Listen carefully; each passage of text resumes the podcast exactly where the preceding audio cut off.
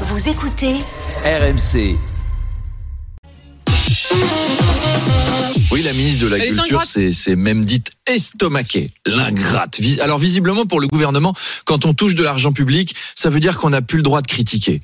Mais ça n'empêche pas de faire des projets cinéma ambitieux. C'est même ce que m'a confié à Cannes un ami de cette rubrique, Dominique Besnier. Ah, Dominique Effectivement, il y a des projets de ce genre très positifs qui se montent en ce moment. J'ai vu passer sur mon bureau un scénario très original, un biopic d'Emmanuel Macron, Ah, financé par le ministère de la Culture Ah. et coécrit par Aurore Berger et Stanislas Guérini.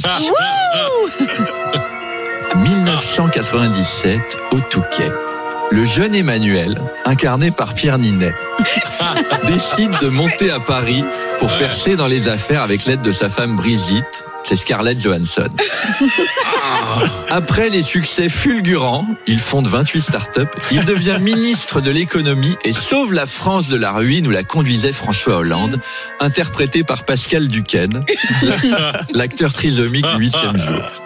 Manuel Valls fait semblant d'être son ami alors qu'il veut prendre sa place. Mais Emmanuel le rejette avec cette réplique culte. Tu n'es pas seulement un lâche, tu es un traître, comme ta petite taille le laissait deviner.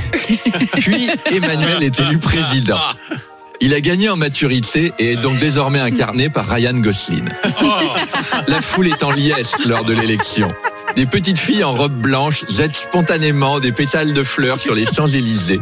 Le président serre dans ses bras de braves ouvrières édentées et guérit quelques lépreux venus de sa Picardie natale. Hélas, catastrophe, une pandémie mondiale survient. Heureusement, Emmanuel découvre le vaccin. Et la fin de la pandémie est gérée par l'amusant Jean Castex. On a recréé Paul Prévost en image de synthèse. Et la suite de son mandat est exceptionnelle. Emmanuel Macron apporte la paix en Ukraine, met fin au réchauffement climatique. Et la France gagne même la Coupe du Monde contre l'Argentine grâce à deux buts du président. Au petit matin, alors qu'il prend son petit déjeuner au lit avec Kylian Mbappé. Non le, le chef de l'État décide de réformer les retraites. Hélas, il doit lutter contre la sauvagerie de cheminots staliniens et moustachus qui, qui complotent en secret pour le déclin de la France. Il tient bon, mais toutefois blessé par l'ingratitude des Français, il démissionne en 2024. La France chute alors au 128, fin 128, c'est pas facile à dire. 128e rang économique mondial, juste devant le Zimbabwe.